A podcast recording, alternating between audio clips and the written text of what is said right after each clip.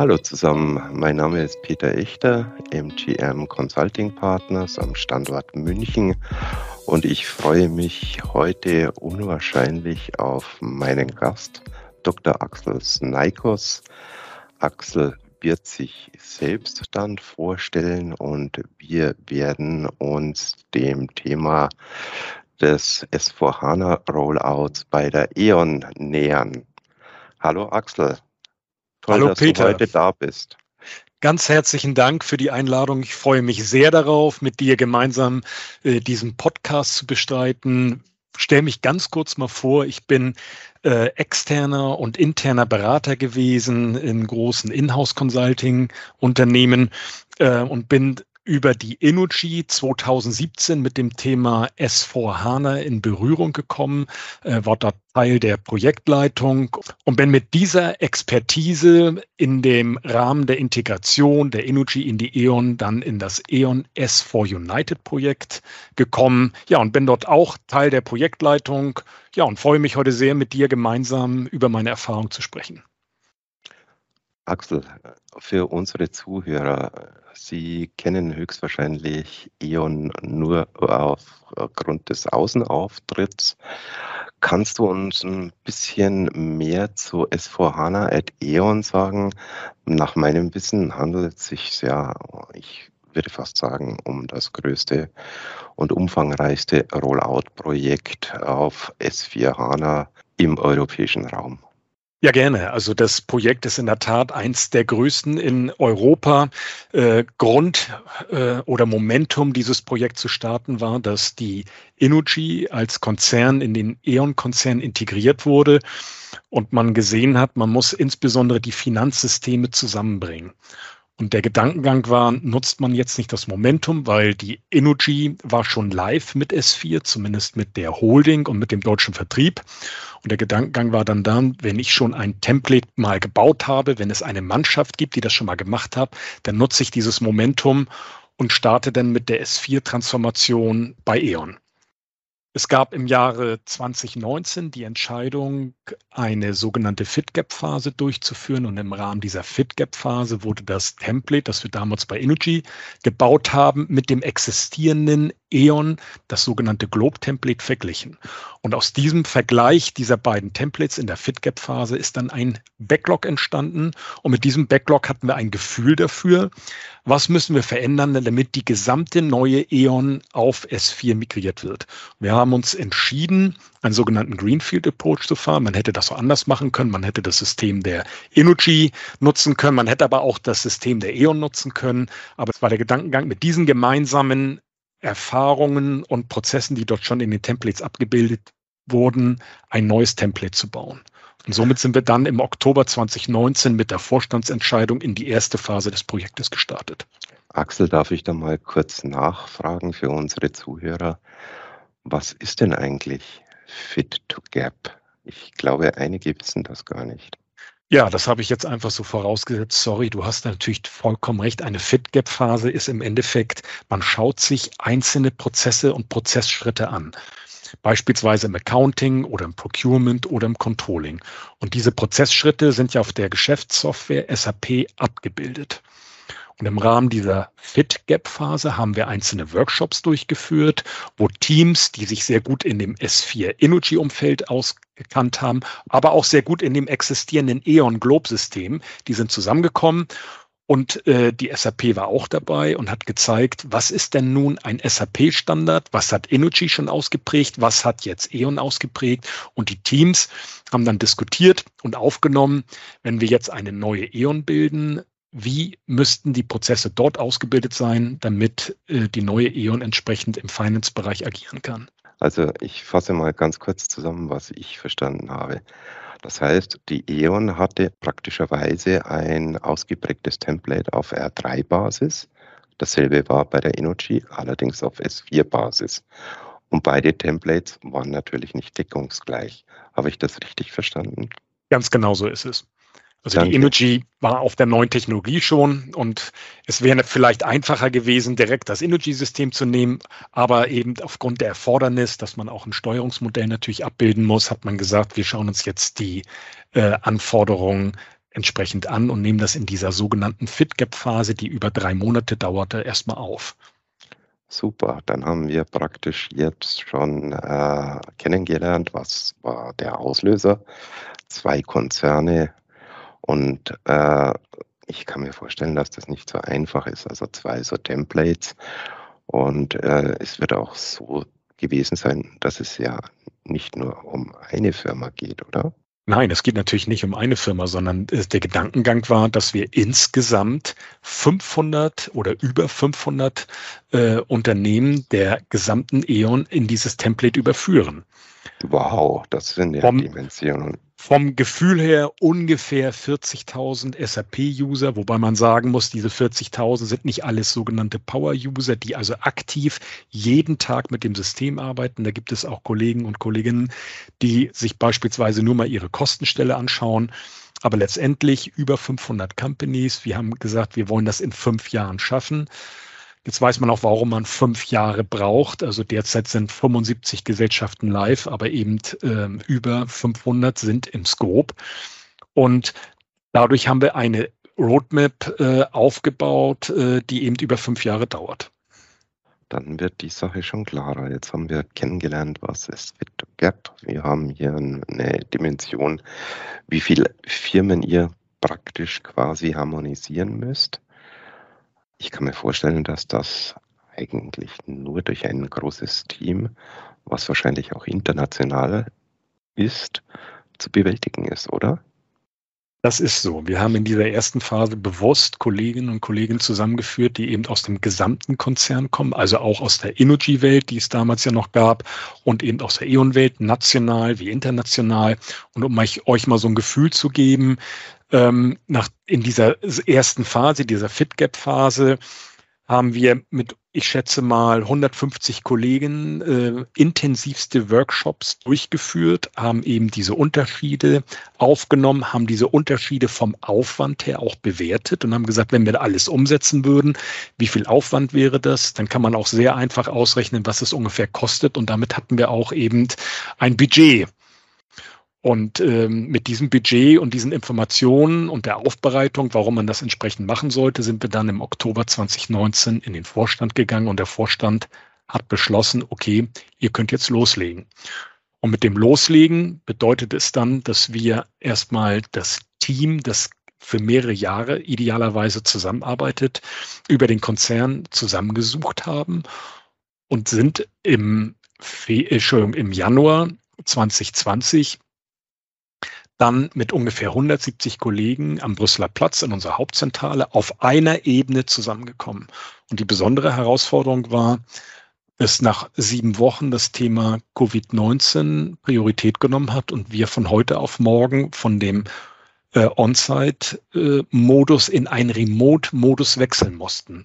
Mit der Herausforderung eben innerhalb eines Jahres, eben bis Ende 2020, das Template zu bauen, aber die Leute kamen gar nicht mehr zusammen.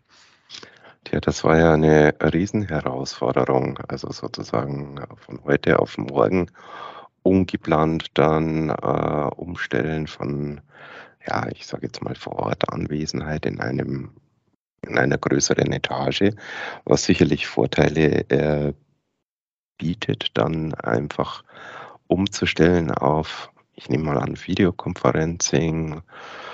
Das war, glaube ich, schon äh, sehr herausfordernd. Wie haben das die Projektprogrammmitarbeiter denn äh, so anfänglich wahrgenommen? Das war ja für die auch eine Riesenherausforderung, oder? Das war eine Riesenherausforderung. Also zum einen eben von dem Modus, dass man sich morgens gesehen hat, dass man diese sogenannten Dailies, wenn man agil arbeitet, in einer äh, agilen Projektarbeit, äh, kommt man morgens zusammen, ähm, schaut sich an, welche Ziele hat man, was möchte man erreichen, man teilt sich die Arbeit zu. Das ist viel, viel einfacher, wenn man das lernt und dann eben das auch physisch durchüben kann. Und die Herausforderung, einmal remote äh, zu wechseln, war groß, aber auch zum anderen die Herausforderung, erstmal das agile Arbeiten zu lernen. Das ist eine Erfahrung, die konnten wir damals bei der Energy auch schon treffen. Äh, das ist Kolleginnen gehabt, die gerade im Bereich IT gearbeitet haben, die kannten das schon. Und für alle anderen war das ein ganz neues Thema. Also die Vorstellung, Agilität bedeutet, ich weiß nicht hundertprozentig, was am Ende rauskommt. Es gibt auch Dinge, die wieder verworfen werden. Also eben weg von dieser klassischen Wasserfall-Methodik. Das musste gelernt werden. Und unsere Erfahrung war, dass in dem sogenannten ersten Sprint, also man arbeitet dann in Entwicklungssprints, wir haben drei Wellen. Innerhalb jeder Welle gibt es drei dreiwöchige Sprints. Äh, und zum Ende jeder Welle gibt es dann eine Phase noch, in der eben das Entwickelte getestet wird. Die Teams waren am Anfang sehr optimistisch, was man alles in drei Wochen schafft und was man alles entwickeln kann. Und deswegen war der erste Sprint ähm, nicht erfolgreich. Es gab Probleme, noch Zugänge zu finden. Zwei Konzerne müssen Zugang haben zu einem System. Das hat nicht funktioniert und die ersten drei Wochen waren sehr, sehr ernüchternd. Zum Glück haben wir aber die Zeit aufgeholt und die Teams wurden auch immer realistischer in dem, was man in drei Wochen entsprechend schaffen kann. Und es dauerte halt die gewisse Zeit, bis sich das Ganze eingeschwungen hat. Mhm. Du sagtest ja, äh, insgesamt ist ja der Rollout auf fünf Jahre aufgelegt. Und ich kann mir auch vorstellen, dass ja immer wieder unterschiedliche E.ON-Gesellschaften dann neu an, angebordet werden müssen. Das bedeutet doch letztendlich auch, es ist eine dynamische Mitarbeiterbewegung im Programm, oder? Das heißt, neue ähm, Mitarbeiter kommen dazu und äh, ja, die Mitarbeiter, die schon erfolgreich die Migration für ihre Gesellschaft hingelegt haben, scheiden aus. Kannst du uns da ein bisschen äh, was erzählen, welche Herausforderungen da im Raum standen?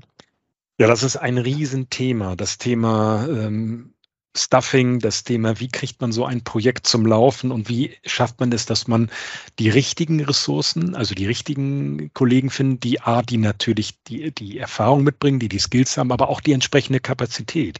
Wir haben immer gesagt, wir brauchen idealerweise Teamkollegen, die zu 60 Prozent, also drei Tage die Woche zur Verfügung stehen und dann auch über einen längeren Zeitraum von mindestens anderthalb Jahren indem wir sagen, in der Zeit bauen wir das Template innerhalb des ersten Jahres und danach gibt es noch eine Phase, wenn eine Gesellschaft live gegangen ist, eine sogenannte Hypercare-Phase, in der wir diese Gesellschaft besonders betreuen.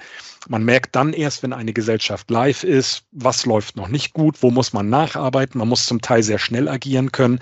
Und in dieser besonderen Betreuung sollten die Kollegen, die dabei waren, das Template gebaut haben, auch zur Verfügung stehen. Das heißt, ich brauche nicht nur die richtigen Menschen mit den richtigen Skills, ich brauche auch die richtige Kapazität über einen langen Zeitraum. Größte Herausforderung. Es gibt dann Prioritäten in einem Konzern, die sind nicht nur in dem IT- oder Fachbereich bei S4. Es gibt andere Projekte, gab es die Zusammenführung der beiden Konzerne, äh, Synergieeffekte und die erreicht werden mussten. Von daher muss die Priorität natürlich entsprechend hochgehalten werden. Aber nichtsdestotrotz, nach einem gewissen Zeitraum, nach erst nach anderthalb Jahren, gehen Kollegen raus, andere kommen entsprechend wieder rein, weil andere Gesellschaften auch live gehen werden, die werden eingebunden. Und mittlerweile haben wir das, glaube ich, sehr gut im Griff, das permanente Onboarding. Es gibt aber auch einen Offboarding-Prozess, aber es ist immer wieder eine Herausforderung. Und hattet ihr dann auch aus den Linienfunktionen der Gesellschaften dann äh, wirklich, sage ich mal, dass äh, ja die Unterstützung, dass auch die Mitarbeiter, die, die ihr gerne hättet, dass die dann auch zu der Kapazität, wie sie zugesagt waren, auch äh, für das Programm arbeiten durften? Oder gab es da manchmal auch Konflikte? Es gab manchmal auch Konflikte. Also das erste Stuffing, was wir durchgeführt haben für das Jahr 2020, war so, dass wir angefragt haben, ein Projekt, das wir entsprechend äh, stuffen wollen mit den Inhalten. Schickt uns doch bitte mal wen ihr habt, wo ihr glaubt, dass derjenige oder diejenige passen würde. Mittlerweile ist es so, dass wir sehr genau wissen, aufgrund dieses sogenannten Backlogs an Anforderungen, die das Template noch aufnehmen muss, wen brauchen wir, wer kann uns da helfen. Das heißt, wir wissen nicht nur, was für Fähigkeiten der oder diejenige mitbringen muss, sondern idealerweise haben wir sogar einen Namen und sagen, Mensch, der oder die Kollegin hat uns ja schon im Vorfeld geholfen, hätten wir auch gerne im Zentralprojekt.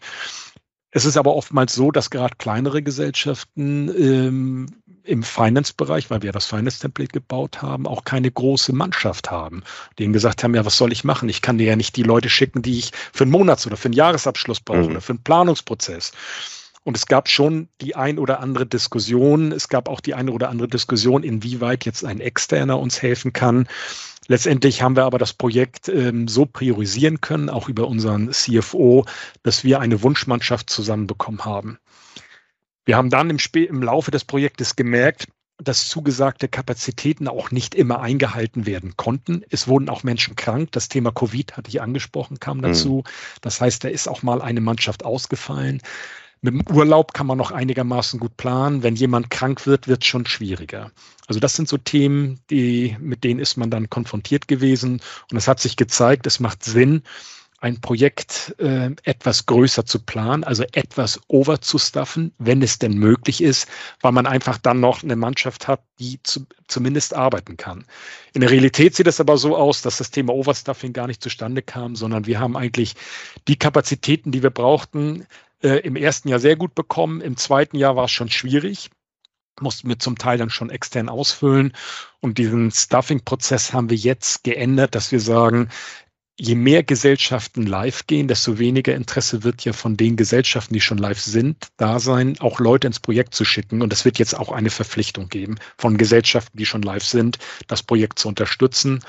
Vorteil ist, dass die Mannschaft kleiner wird, die wir brauchen, weil das Template, ähm, so wie, wie wir es sehen, fertig ist. Es kommen immer noch Kleinigkeiten dazu, aber die Mannschaft, die man noch zentral braucht, wird einfach kleiner. Du hast jetzt zwei interessante Themen angesprochen. Äh, da müsste ich nochmal nachfragen. Einerseits sagtest du CFO. Meinst du da tatsächlich den äh, CFO des E.ON-Konzerns? Ja, wir haben das Projekt, ähm, ist direkt an Marc Spieker, unseren CFO, aufgehangen. Ähm, es gibt noch zwei weitere sogenannte Projektsponsoren. Einmal Viktoria Osatnik, die bei uns im Konzern jetzt für IT und Digitalisierung zuständig ist. Und der CFO der SAP, Luka Mucic, steht auch in einer Sponsorenrolle zur Verfügung.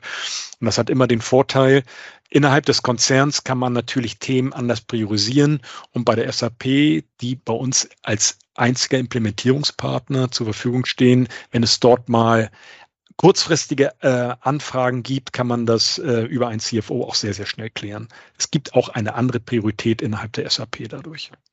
Okay, das bedeutet letztendlich, es ist vom Vorteil, sage ich mal, von ganz oben hier den Rückhalt zu haben. Wenn ihr den jetzt nicht gehabt hättet, wären wahrscheinlich die Herausforderungen wesentlich größer gewesen, oder?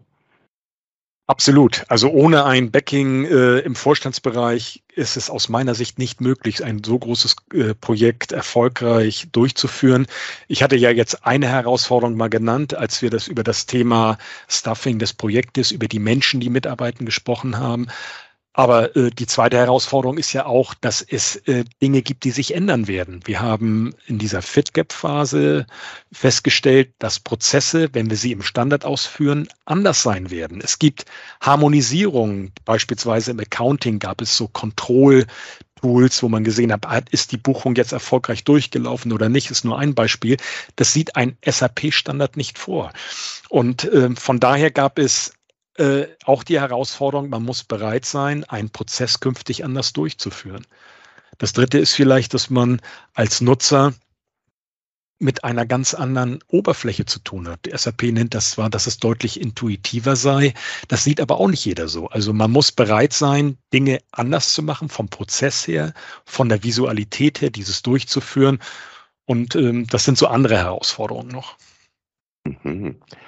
Das andere, was du jetzt vorhin eben erwähnt hast, äh, was mich brennend eigentlich interessiert, ist die Geschichte, äh, wie du sagst, das, das Template hat ja schon einen großen Umfang. Es kommen immer wieder neue Firmen dazu.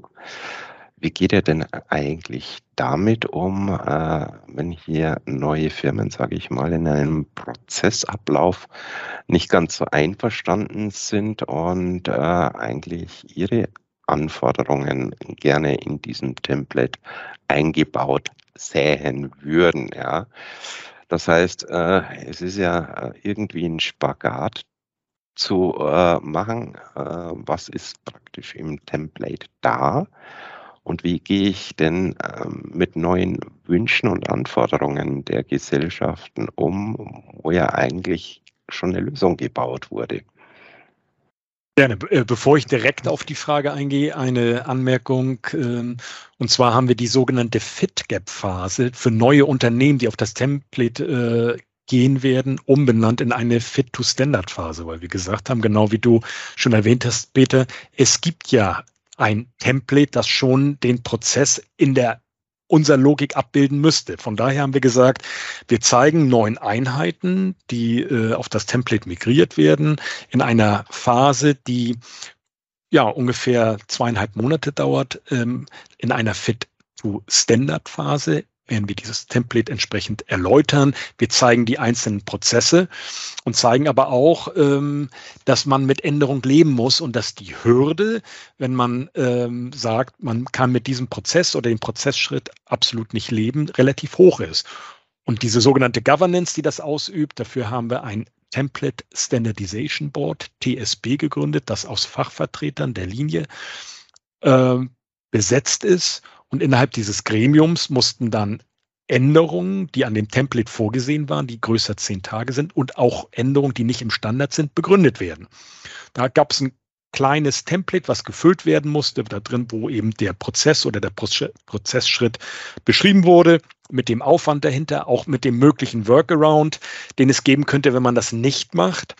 Und allein diese Hürde, dieses, äh, dieses, diesen Vordruck zu füllen, hat schon dazu geführt, dass die Teams zum Teil überlegt haben, muss ich das wirklich haben oder geht das nicht auch mit der Lösung, die dort abgebildet ist?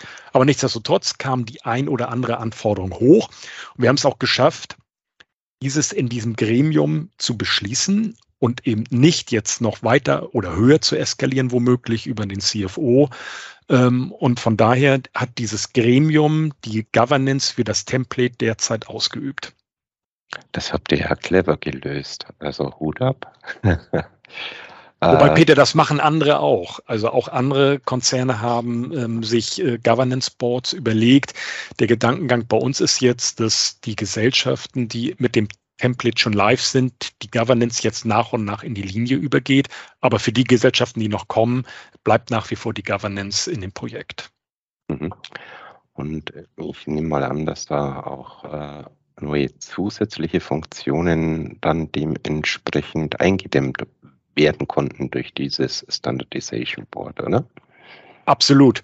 Also das äh, Board, die Kollegen, die da äh, agieren und tätig sind, fragen auch bewusst nach, ähm, warum es wirklich eine Erfordernis hat. Es gibt Themen, da können braucht, die brauchen gar nicht in dieses Template Standardization Board, wenn es legalrechtliche Anforderungen hat. Also beispielsweise Gesellschaften, die sagen, wir müssen jetzt ähm, in einer anderen Sprache äh, verschiedene Berichte senden können, dann braucht man damit natürlich nicht in dieses Board zu gehen.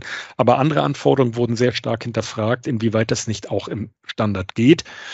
Es gibt noch einen Aspekt, die SAP hat noch ein eigenes Forum, in dem eben auch mögliche Standardanforderungen diskutiert werden von vielen Konzernen. Und wir haben auch Themen, die wir bei uns künftig im Standard gerne hätten, aber die es noch nicht im Standard gibt, geben wir in dieses Forum, das sogenannte RIC-Forum. Und ähm, wenn wir eine Rückmeldung bekommen, dass das künftig in den Standard übernommen wird, kann man auch natürlich mit einer gewissen Zeit, mit einem Workaround leben, bevor man dann die eigentliche Lösung implementieren kann. Das ist sehr praktisch, äh, weil die SAP bekommt ja dann auch hautnah mit, was so äh, im bisherigen S4 HANA Standard nicht abgebildet ist, was allerdings dann die SAP-Kundschaft im Feld draußen noch benötigen würde. Also da profitiert ja die SAP auch davon, oder? Die SAP profitiert davon und die SAP ähm, ist auch regelmäßig informiert, eben welche Themen in diesem ähm, Template Standardization Board diskutiert werden, können uns auch mitteilen, wann mit welchem neuen Update der Software die Themen vielleicht schon bearbeitet werden oder eben auch diese, wie du schon sagtest, die neuen Themen, die vielleicht mal aufgenommen werden. Axel, äh, recht herzlichen Dank für die bisherigen Ausführungen. Äh, wenn ich hier ein bisschen auf die Zeit sehe, können wir unsere Zuhörer nicht komplett komplett, äh, sage ich mal, mit vielen, vielen Viertelstunden äh, belasten. Deswegen würde ich vorschlagen, danke erstmal für dieses interessante Gespräch.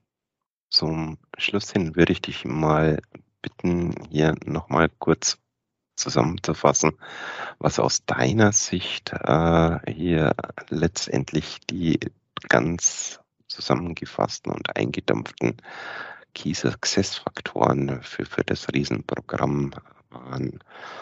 So für unsere Zuhörer kannst du das bitte allgemein halten. Was sind aus deiner Sicht eigentlich genau diejenigen Punkte, auf die man achten sollte, was einem dann hilft, zum Projekt, Programm, Rollout Erfolg zu kommen? Also ich, ich sag mal so, ich kann das vielleicht so in vier größere Blöcke fassen. Also das, das eine Thema ist, wir haben uns entschieden, die Methodik, die SAP für diese S4-Implementierung vorsieht, die sogenannte Activate-Methodik zu übernehmen. Wir hatten da im Laufe des Gesprächs sind wir schon mal an dem einen oder anderen Punkt darauf gekommen. Das ist eben nicht dieses wasserfallartige Arbeiten, wo man Pflichten und Lastenhefte führt, sondern agil. Man arbeitet entsprechend in Sprints.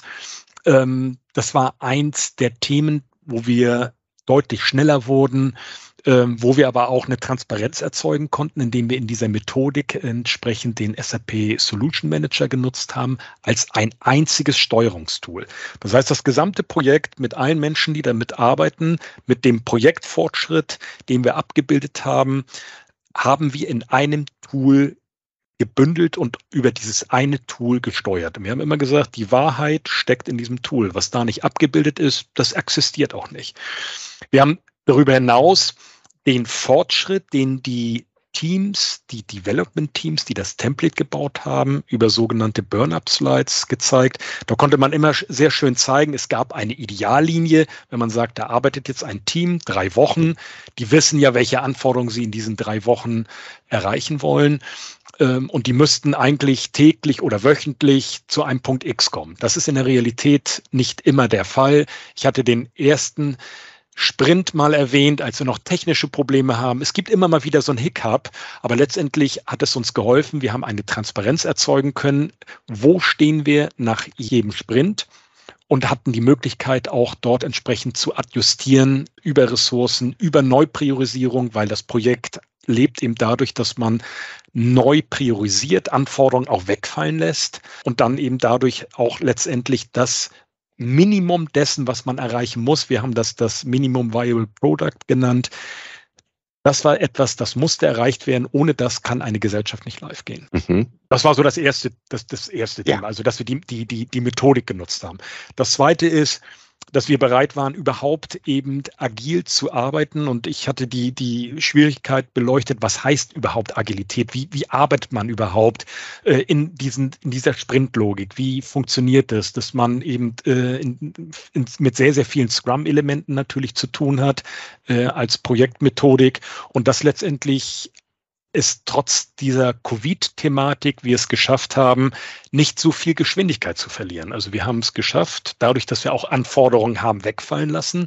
Aber ähm, das Team ist letztendlich, hat diese Methodik stark angenommen und wir hatten den großen Vorteil, dass wir trotz des Remote Works unsere Arbeit erfolgreich durchführen konnten und dann auch zeitgerecht in Time und sogar noch unter Budget live gehen konnten. So die, der, der dritte Erfolgsfaktor, den wir gerne nennen, wo wir auch stolz sind, ist, dass wir die, die Standardnähe gehalten haben. Wir haben es geschafft, dass wir mit den ersten beiden Rollouts, also der E.ON SE und dem deutschen Vertrieb, ähm, zu 96 Prozent am SAP-Standard geblieben sind. Und das ist deshalb eine tolle Sache, weil man nicht nur Eigenentwicklung über Bord wirft, sondern weil das Template einfacher zu handhaben ist und einfach kostengünstiger zu warten ist. Ja, und das, das vierte große Thema, äh, das ist letztendlich eigentlich logisch. Ähm, das Ganze funktioniert ja nur mit den Menschen, die in diesen Projekten arbeiten. Und diese Menschen, die zusammengekommen sind, kamen jetzt nicht nur aus zwei Konzernen, sondern wir wurden ja auch von vielen externen begleitet. Ich habe die Größe mal genannt, 350 Menschen haben in diesem Projekt, ungefähr Hälfte intern, extern. Und letztendlich haben wir es geschafft, dass auch die externen Partner, die uns unterstützt haben, ja, Teammitglieder waren. Also es gab da eine äh, nahtlose Zusammenarbeit. Man hat als ein Team an den gleichen Zielen gearbeitet. Und wenn man das hinbekommt, dann sind die Voraussetzungen ziemlich gut, dass die Ziele auch erreicht werden. Danke, Axel, für diese super interessanten Einblicke, die man sonst, sag ich mal, in Lehrbüchern nicht nachlesen kann, was aber dann tippmäßig doch vielen Zuhörern was bringen wird. Und danke auch für die Zeit, die du äh, hier mit diesen interessanten Inhalten mit mir zusammen den S4HANA Rollout der E.ON unseren Zuhörern ein bisschen näher gebracht hast. Mit den Dimensionen, mit den Menschen, die daran arbeiten, mit den Herausforderungen und auch eben dann, sage ich, Quereinschlägen wie eben eine nicht geplante Covid-Erkrankungswelle, die man ja dann vor Ort nicht mehr so meistern konnte und auf Remote umsteigen musste. Recht herzlichen Dank. Sehr gerne, Peter, hat mir sehr viel Spaß gemacht. Mir auch und an unsere Zuhörer von uns jetzt. Tschüss. Tschüss.